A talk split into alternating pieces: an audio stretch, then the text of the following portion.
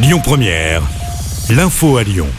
Bonsoir à toutes et à tous. Dans l'actualité, les tarifs des TCL vont bien augmenter à partir du 1er janvier prochain. La hausse a été votée hier lors du conseil du Citral. Le ticket à l'unité passera à 2 euros. L'abonnement mensuel va augmenter de 3 euros. Il coûtera 69,40 euros. En revanche, le tarif solidaire à 10 euros par mois et le tarif étudiant à 25 euros n'augmenteront pas en 2023. Les tarifs scolaires, eux, évolueront en septembre prochain. À partir de cette nuit, la ville de Tassin, la demi-lune, éteindra totalement son éclairage. Décision a été prise par la municipalité pour faire face à la crise énergétique.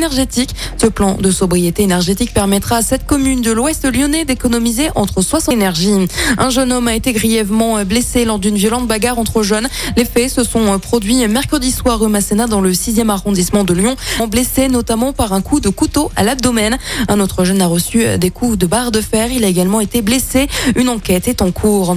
Un drame leur idée de mettre fin à ses jours. Les faits se sont déroulés ce mercredi. Selon le progrès, l'homme de 64 ans et sa femme de 70 ont ingéré des médicaments, étaient dans un état critique. Elle a été transportée à l'hôpital Édouard Herriot. Dans l'actualité également, la consommation d'électricité a chuté de 10% en novembre par rapport à 2020. Aussi bien les ménages que les entreprises. Des chiffres communiqués alors qu'un test national est annoncé ce jour chez Enedis et RTE.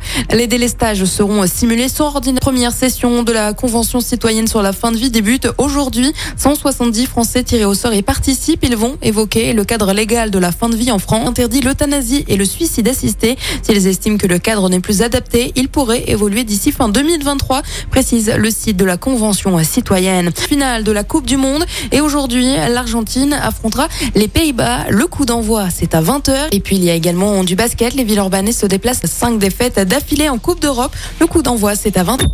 Écoutez votre radio Lyon Première en direct sur l'application Lyon Première, lyonpremière.fr et bien sûr à Lyon sur 90.2 FM et en DAB+. Lyon Première